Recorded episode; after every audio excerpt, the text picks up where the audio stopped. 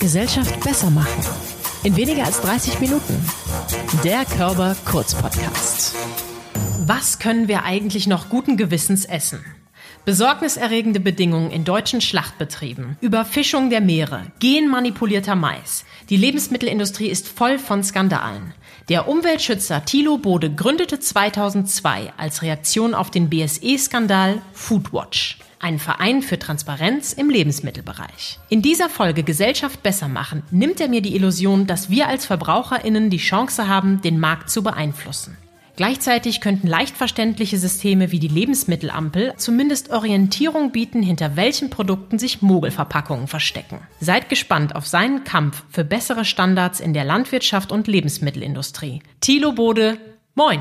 Guten Tag. Das Erste, was natürlich auf der Hand liegt, ist die Frage nach dem Warum. Also Sie haben ja vor einigen Jahren schon Foodwatch gegründet und vielleicht ähm, erklären Sie noch mal so ein bisschen, damals war der BSE-Skandal der Anstoß, aber was war Ihre persönliche Motivation, zum Umweltschützer zu werden, nachdem Sie bei Greenpeace waren und jetzt ein eigenes Unternehmen zu starten in dem doch etwas fortgeschrittenen Alter? Auf mich wendet man ja das etwas unglückliche Wort Verbraucherschützer an. Das finde ich eigentlich nicht so gut. Mhm. Aber damals äh, nach zwölf Jahren in der Umweltpolitik und dann sechs Jahre in Amsterdam wollte ich einfach zurück auch wieder nach Deutschland was anderes machen. Das wusste ich gar nicht. Was?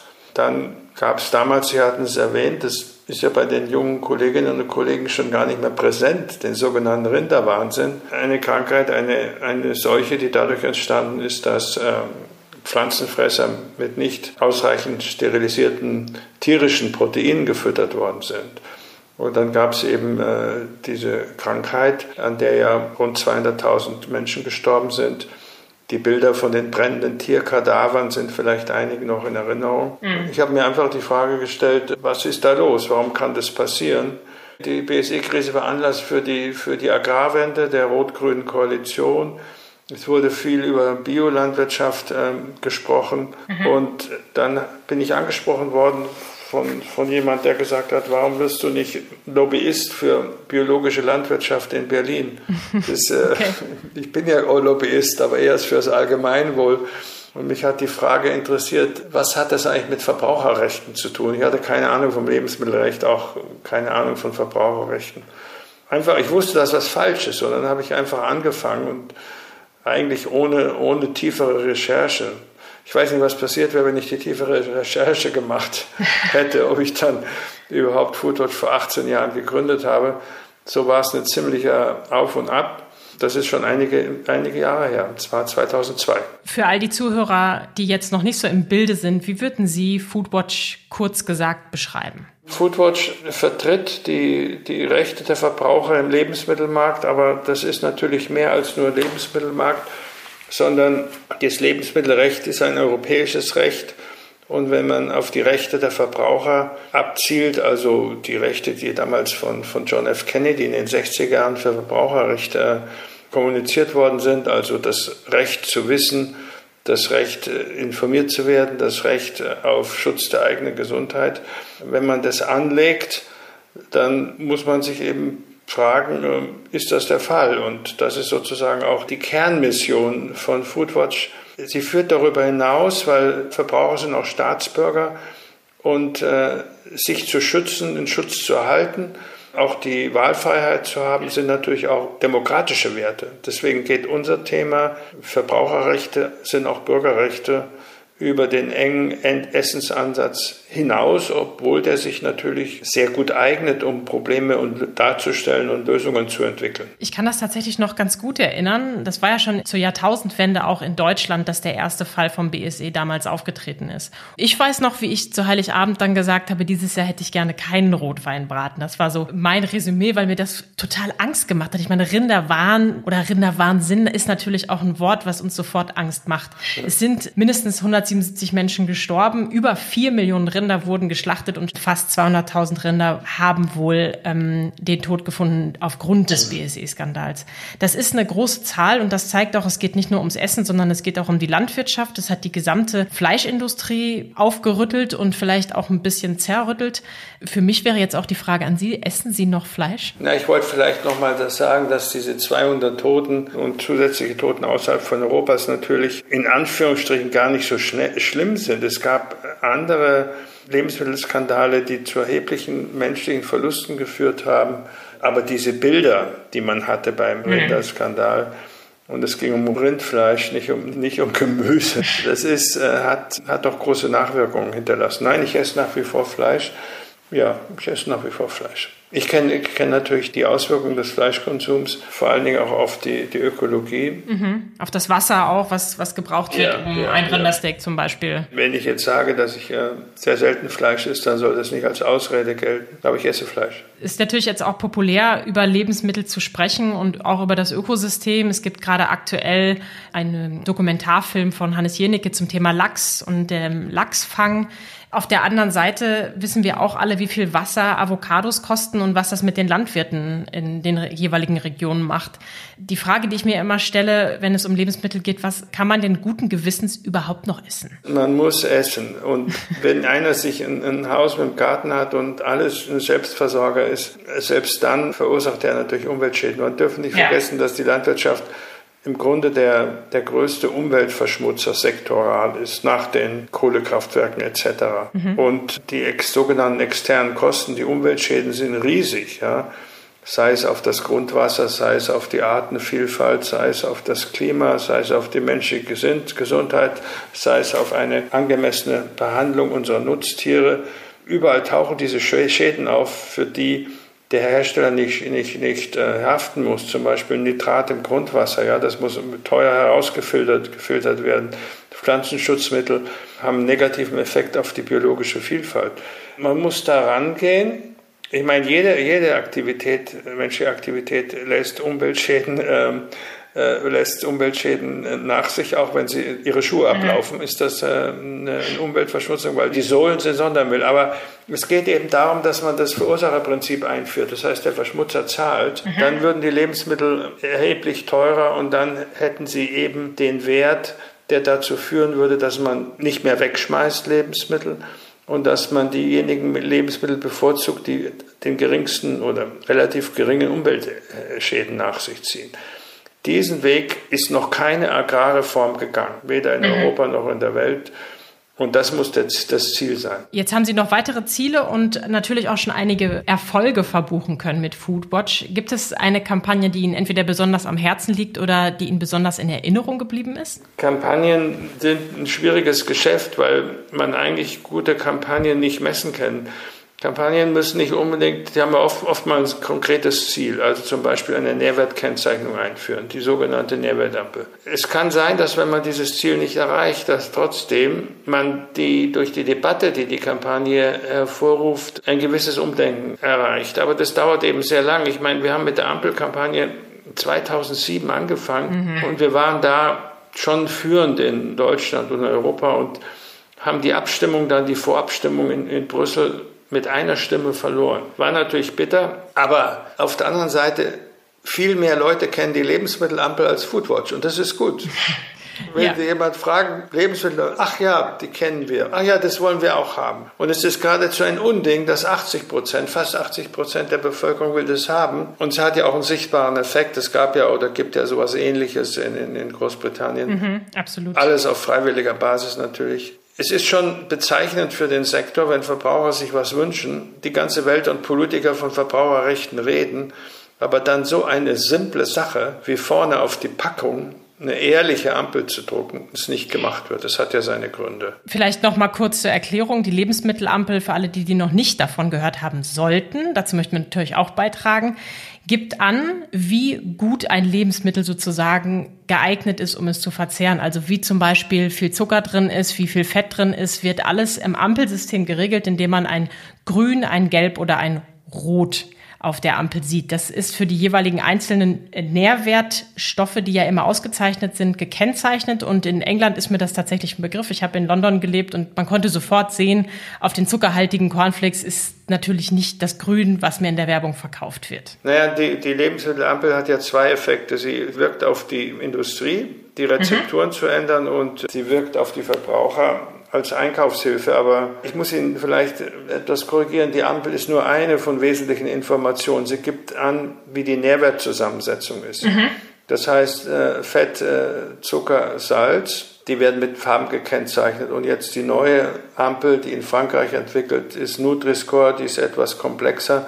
Die bezieht auch noch äh, Ballaststoffe mit ein und Vitamine und andere Mikronährstoffe, sodass sie mehr noch einen Hinweis gibt, welches Lebensmittel ausgewogen ist. Ja. Denn wir mhm. haben natürlich auch solche, solche Fälle wie Olivenöl ist, kriegt ein Rot, ja. Deswegen würde kein Mensch sagen. Weil es Fett ist. Ja, weil es reines Fett ist, dass äh, das Olivenöl eine, ein schlechtes Nahrungsmittel ist. Ähm, Orangensaft ähm, pur oder, oder Apfelsaft kriegt auch rot. Ja. Da ist eben das, das Hinweis, das ist nicht zum Durstlöschen geeignet. Man muss die Grenzen einer Ampel auch ähm, sehen, aber die Tatsache, dass sie so wahnsinnig wichtig ist, weil wir in, in Europa weit verbreitet äh, Fettleibigkeit, Diabetes Typ 2 Wesentlichen auch bei Jugendlichen haben, gebietet natürlich das Nährstoffverhalten der Verbraucher zu beeinflussen und das die Produktion der Industrie. Deswegen ist es so wahnsinnig wichtig und das ist übrigens auch der Grund, bestimmte Kreise den nicht haben wollen, weil Klar. es sind, ist natürlich am billigsten äh, fette, salzige und zuckrige Lebensmittel zu produzieren, weil das sind alles drei Geschmacksträger und die machen den letzten Schrott noch äh, irgendwie äh, verzehrbar. Absolut und ich abonniere auch Ihren Newsletter und das schon sehr, sehr lange. Das heißt, auch da kenne ich die Lebensmittelampel schon her und habe im letzten Newsletter gesehen,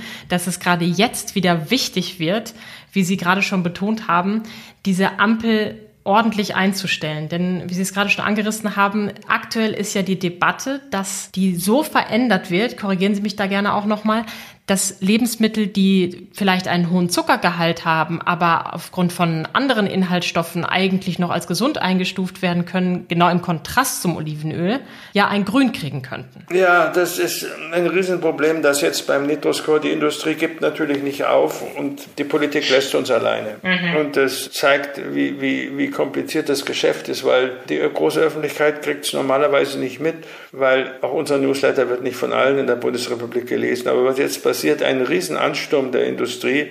Die Formeln, die hinter, hinter den Umschlagswerten stecken, also wann springt etwas von, von Rot auf Gelb oder auf Grün, zu beeinflussen, ja, indem man versucht, also zuckrige, salzige und festige Würstchen für Kinder möglichst noch mit einem Grün zu beglücken. Mhm. Sie können sich nicht vorstellen, wie stark der Einfluss ist.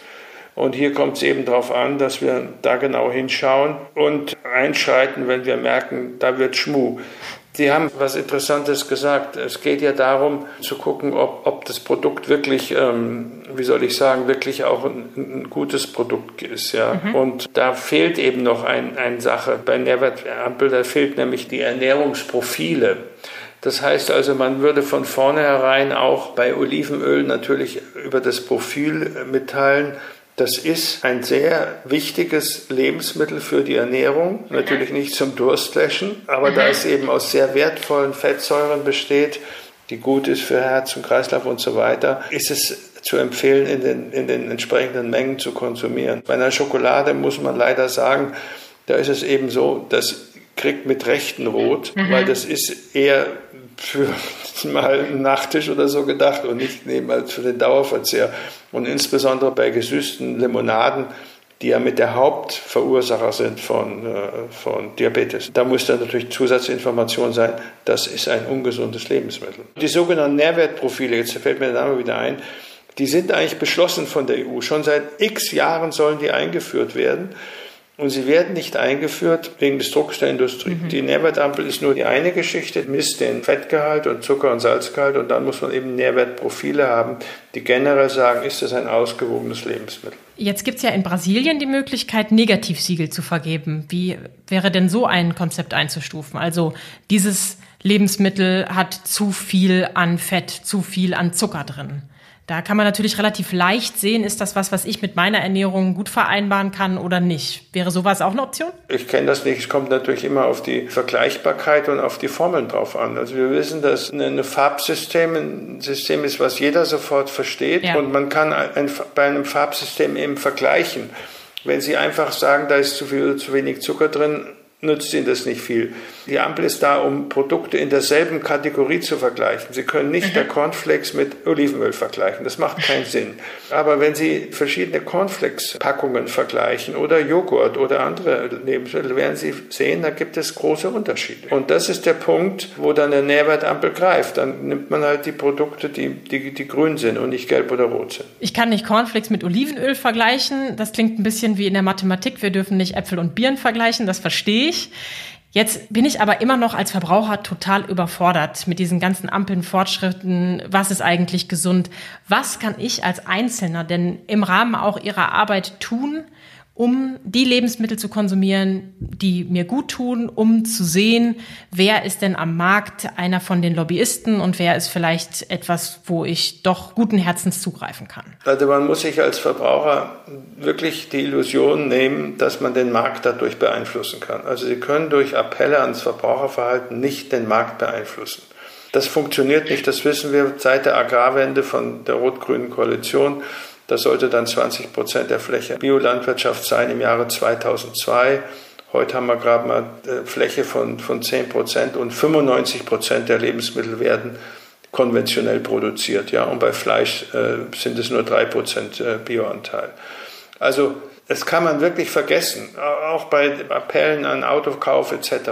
Da gibt es immer den einen. Aber ich will jetzt gar nicht darüber reden, dass ökologische Produkte natürlich auch negative Effekte haben, die haben nichts mit Gesundheit mhm. zu tun. Ja? Also die mhm. können das zuckrigste, fettigste und salzigste Lebensmittel haben, was vegan und biologisch und hergestellt wird. Ja. Sie können trotzdem in die Gefahr geraten, an Diabetes äh, zu, äh, zu erkranken. Also das sollte man sich erstmal abschminken. Dann, was die persönliche Gesundheit anbelangt, ist es natürlich so, dass die Ampel eine erste Orientierung gibt über Gesundheitsauswirkungen aber wie gesagt, das sind eben nur die Nährwerte. Andere Sachen fallen weg. Zusatzstoffe zum Beispiel. Ja, es gibt, wir haben 300.000 Zusatzstoffe in der EU zugelassen. Die Hälfte ungefähr davor ist gesundheitlich umstritten. Ja, das sind natürlich äh, Auswirkungen, die gar nicht reingehen. Oder Mineralöle in, in Babymilch, ja, oder äh, zu große Antibiotikaresistenzen durch den Genuss von Fleisch. Das sind alles Sachen, die mit der Ampel erstmal gar nicht zu regeln sind. Pflanzensmittelrückstände, selbst von Pflanzenmitteln, die in der EU strengstens verboten wird, kommen mhm. hier wieder vor. Also die ganze Geschichte würde erst besser werden, wenn die völlig unwichtigen und unwesentlichen Informationen, die Sie heute auf den Lebensmitteln finden, zum Beispiel bei Honig, ja, und da wirklich klar gekennzeichnet wird, wo kommt der Honig her und welche Qualität er hat und alles drumherum, dieses ganze Schubidu, dieses, dieses ganze Zeug da, ja, ähm, ich meine, wenn ich mich richtig ärgern will, dann gehe ich in den Supermarkt. Ja, schauen wir mal das Honigregal an. Das ist unglaublich. Ja was einem da für ein Mist erzählt wird. Das Schlimme dabei ist, und das ist nicht zu lachen, jährlich verleihen wir den goldenen Windbeutel, aber im Grunde ist der zu niedlich. Mhm. Es handelt sich hier um flächendeckende Irreführung und Täuschung der Verbraucher, obwohl nach dem europäischen Gesetz die Irreführung und Täuschung strikt verboten ist. Und das ist eigentlich das unser Hauptproblem. Mhm. Wir kämpfen gegen Nicht-Durchsetzung von bestehenden Gesetzen oder Nicht-Erlassen von bereits beschlossenen Gesetzen. Wir reden hier über ein großes politisches Problem, denn der Staat hat die Aufgabe, den Bürger zu schützen. Bei mhm. Lebensmitteln haben wir einen speziellen Fall. Das ist keine Nähmaschine, ja? Oder kein Auto. Da können Sie die Qualität relativ schnell feststellen. Lebensmittel sind vertrauensgut, genau wie Medikamente. Die können eigentlich nicht die Wirkung selber feststellen. Ja, sie können die Qualität nicht selber feststellen vor allen Dingen nicht, wenn sie noch absichtlich verfälscht wird mit irgendwelchem Quatsch. Ja? Mhm. Das heißt also, der Staat muss hier eingreifen. Und wenn er das nicht tut, dann trägt er dazu bei, zu Gesundheitsschäden und dadurch und auch dazu, dass Verbraucher in ihren, in ihren Grundrechten einfach nicht, äh, nicht berücksichtigt werden. Und das ist unser Riesenproblem. Und wenn Sie mich mhm. jetzt fragen, was wir da erreicht haben, dann kann ich Ihnen sagen, viel weiter als 2002 sind wir noch nicht. Herr Bode. Ich will Sie richtig deprimieren, weil es die, ja. die einzige Möglichkeit ist, dass die Leute sagen, nein, wir lassen uns das nicht mehr gefallen. Ja, also Ich bin jetzt schon schockiert. Ich habe gedacht, wenn jetzt alle Menschen vielleicht kein Fleisch mehr essen würden oder wenn wir irgendwas tun würden, könnten wir was tun. Aber so hart, wie Sie es sagen, können wir gar nichts tun als Einzelner. Wir hatten neulich im Podcast mit Kybra Gümüşay schon den Fall, dass sie gesagt hat, sie hat aufgehört, den Einzelfall zu betrachten und möchte an strukturelle Veränderungen in unserem System. Und das, was Sie sagen, betrifft das ja genauso ich würde mir nur noch ein bisschen mehr Hoffnung wünschen in diesem Podcast Gesellschaft besser machen. Ja, also, das ist genau das, was die Leute immer hören von mir wollen. Das macht mich ganz fuchsig. Ja. Jedes Interview endet mit der Frage, was da kann der Verbraucher tun. Da kann ich sagen, der Verbraucher soll in erster Linie verstehen, dass es hier mit einem politischen Thema mhm. zu tun hat, dass die Märkte anders reguliert werden können. Er kann aber keine Regulierung kaufen. Er kann nur ein Produkt kaufen. Er kann nicht die Ampel kaufen. Er kann nicht kaufen, dass äh, die Hälfte der Verdacht gesundheitsschädigenden Zusatzstoffe eigentlich verbot, äh, verboten wird. Er kann nicht eine geringere Antibiotikaresistenz kaufen. Er kann es nicht kaufen. Er kann nur das Produkt aussuchen und er ist eine Minderheit und er kann den Markt nicht ändern. Was er mal tun kann, er muss sich selber bewusst ernähren. Mhm. Wenn er das machen will, muss er auch, und das ist auch ein Schichtenproblem, muss er zusätzlich auch vom Staat geschützt werden. Ja, die können sich natürlich gesund ernähren. Das ist bekannt, was dazu ist. Aber das normale Leben besteht eben nicht aus Selbstversorgung, sondern für die überwiegende Zahl der Menschen im Supermarkt. Und die haben Anspruch auf Transparenz und äh, Gesundheitsschutz und Täuschungsschutz, ganz klar. Und das ist nicht der Fall bei uns. Das ist eigentlich im Grunde ein Riesenskandal. Und ich finde diese blöden Sendungen, ja, ich kann es nicht mehr hören. Ja, jetzt, wenn jeder was tut, ja, dann ändert sich das. Genau wie beim Klima ändert sich gar nichts, ja. Wenn Sie heute einen alternativen Stromversorger äh, nehmen, dann gehen die Treibhausgasemissionen überhaupt nicht zurück denn der übrig gebliebene Kohlestrom wird exportiert und weiter produziert in Deutschland. Ja? Und jetzt rede ich mal gar nicht von den Importen von Bioschrimps aus Vietnam, die unter unwürdigen, unwürdigen ökologischen und sozialen Bedingungen hergestellt werden oder auch in, in, in Südeuropa. Nee. Also das ist, das ist das Hauptproblem, will ich Ihnen sagen. Wir müssen klar machen, vielleicht haben wir das selber noch nicht richtig kapiert, dass wir es mit einem politischen Problem zu tun haben. Wir tun es immer, aber dann habe ich, ich will Ihnen noch mal eine Geschichte erzählen, ja. Ich habe mit einem wirklich sehr renommierten Journalisten einer sehr renommierten äh, Zeitung gesprochen, ja, der ja. auch wirklich ein, ich sag mal, sehr kundiger Verbraucher, Journalist ist. Und der hat gesagt, aber wir können doch die Verbraucher nicht so alleine lassen. Und da habe ich gesagt, doch, Sie müssen die Wahrheit sagen. Auf jeden Fall. Wir sollten immer wahrhaftig berichten. Und ich finde es auch gut, wie, wie ehrlich und transparent sie das machen und wie man die Emotionen bei ihnen förmlich spüren kann. Und umso wertvoller finde ich es und umso wichtiger finde ich es, dass sie mit Foodwatch diese Arbeit machen und dass sie stetig Druck auf Politik und Wirtschaft machen.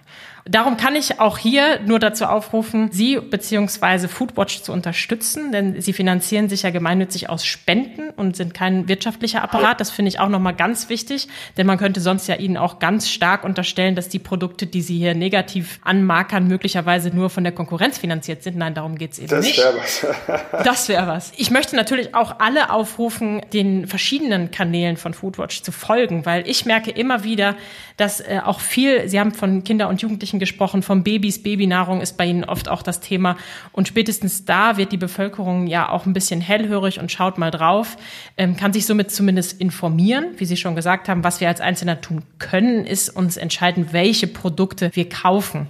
Ich würde gerne noch mal von Ihnen wissen, was sind denn eigentlich in Ihren Augen die Aufgaben, die wir in der Zukunft versuchen, dringlichst anzugehen, also was wir versuchen sollten zu bewegen. Wo müssen wir noch mehr Druck machen auf die Politik und auf die Wirtschaft? Wir reden von vielen Konsumgütern und da will ich jetzt gar nicht drauf abstellen, aber was den Konsum von Agrargütern und Lebensmitteln anbelangt, so ist es ja doch ein, ein sehr wichtiger Sektor weil er beeinflusst ja die Natur im weitesten Sinne ja, und die menschliche Gesundheit und äh, Artenvielfalt, Treibhausgase, Grundwasser, menschliche Gesundheit, Nutztiere. Das ist natürlich gewaltig. Wie gesagt, ich kann immer nur es wieder betonen, man muss sich darum klar werden, dass es politisch geregelt werden muss. Aber die zweite Frage ist, die man sich stellen muss oder was man wissen muss, es gibt Gründe, warum es nicht geregelt wird. Mhm. Es wird nicht geregelt, weil es eben Interessenten gibt, interessierte Kreise. Ich nenne mal die, die, die Landwirtschaft gehört natürlich dazu. Und die Lebensmittelindustrie gehört auch dazu, die nicht die politischen Änderungen haben wollen. Klar. Und das kommt ein Punkt dazu bei der Agrarreform, die ja jetzt auf Eis gelegt wird, mit der wir uns hier beschäftigen. Und wenn ich das durchsetzen will in Europa, Europa ist der größte Markt, der größte Exporteur von Agrargütern und der größte Importeur in der Welt. Wir bestimmen die Standards. Wenn wir Schweinefleisch produzieren, was in Kastenständen produziert worden ist, dann verbreiten wir diesen Standard weltweit. Wir brauchen uns nicht auf die Brust klopfen. Ja? Wir sind Täter, wir sind keine Opfer. Und wir müssen uns darüber klar werden, dass man ein politisches Problem hat. Ich kann ja auch nicht äh, sagen, ich schaffe jetzt Syrien in, in, in, in, Syrien Frieden, wenn ich nur noch irgendwelche Lebensmittel aus Syrien konsumiere. Das geht halt nicht. Ja? ja. Wir müssen uns das anschauen, wie ehrlich die Politiker damit umgehen. Mhm. Und wenn sie zum Beispiel auf den Außenhandel zu sprechen kommen, da werden Sie überall so sehen, der wird überhaupt nicht erwähnt. Ja? Und wenn wir hier die Lebensmittel teurer machen, weil sie dann besser mhm. sind, dann müssen wir natürlich auch die Schichten, die sich das nicht leisten können, helfen. Aber nicht über, durch Subventionen, der, durch, die zu Umweltzerstörung führt, sondern damit ihre Einkommen ausreichend sind, um bessere Lebensmittel zu kaufen. Das ist ein riesen soziales Problem. Und da wird ja überall völlig daneben äh, politisch agiert. Ja? Das, und dann muss man eben auch so weit sein, dass man sagt, wir müssen den Außenhandel entsprechend regulieren. Wir können hier nicht bessere Standards einführen und gleichzeitig die Landwerke einem gnadenlosen internationalen Wettbewerb aussetzen. Das heißt jetzt nicht, dass ich gegen Handel ist. Aber es macht doch keinen Sinn, wenn wir hier Klimaschutzmaßnahmen einführen und wir dann Produkte einführen aus Lateinamerika, wodurch wissen wir ja, Entwaldung etc., dann umso mehr Treibhausgase emittiert werden. Da müssen wir schon offen drüber reden. Unsere Aufgabe ist, diese Debatten zu empfachen. Erste Aufgabe ist, Probleme überhaupt mal bekannt zu machen. Lösungen gibt es, es ist ja einfach, aber Lösungen ohne Probleme machen keinen Sinn. Das wiederum macht Sinn. Jetzt haben Sie den Zugabepreis bekommen. Das heißt, Sie zeichnen sich aus als Unternehmer jenseits der Altersmitte. Sie haben ja mit über 50 Jahren Foodwatch erst gegründet und sind jetzt schon, ich glaube, das darf man sagen, stolze 73. Das dürfen Sie leider sagen, ja. Immer noch aktiv wie eh und je, wie man auch heute im Gespräch wieder merkt. Ich frage mich, inwieweit sind denn die Alten gefragt, um zur Lösung der Problematik weiterhin beizutragen und inwieweit können die Jungen unterstützen? Wie weit kann man gemeinsam besser etwas erreichen? Na, bekanntermaßen ist ja das Alter heute, die Altersgrenze ist ja nach oben geschoben worden. Nicht jeder, aber doch sehr viele ältere Menschen sind fit bis in sehr hohes Alter. Meine Tante ist 100, die wow. agiert virtuos mit dem iPad von Australien aus, mit der sie die ganze Familie kommuniziert, wenn ich das mal sagen darf. Es wäre ja schade, es wäre ja schade, wenn man auf diese Ressourcen verzichten würde. Ich meine, Absolut. wir haben Erfahrung. Ich glaube, ich habe eine ganze Menge Erfahrung, auch was man als NGO richtig macht oder nicht machen kann, aber auch generelle Fragen der Demokratie. Und äh, ich weiß zum Beispiel nicht, was ich jetzt machen soll, wenn ich höre nächstes Jahr auf. Mhm. Aber ich suche natürlich auch nach einer Beschäftigung, die mich herausfordert, ja, und nicht irgendwelche mal Vorträge halten oder so. Warum sollen wir uns nicht einsetzen, auch weiter im in der politischen Auseinandersetzung, wenn man es mhm. mag, ja. Unbedingt. Und da sind Sie Kurt Körber, dem Anstifter der Körperstiftung, sehr ähnlich. Sie haben anscheinend denselben Gründergeist. Das finde ich sehr inspirierend. Liebe HörerInnen, wer mehr über Thilo Bode, die Arbeit von Foodwatch und den Zugabepreis erfahren möchte, findet alle wichtigen Informationen über die Links in der Beschreibung. Vielen Dank, dass Sie heute dabei waren. Zugabepreisträger Thilo Bode. Dankeschön auch.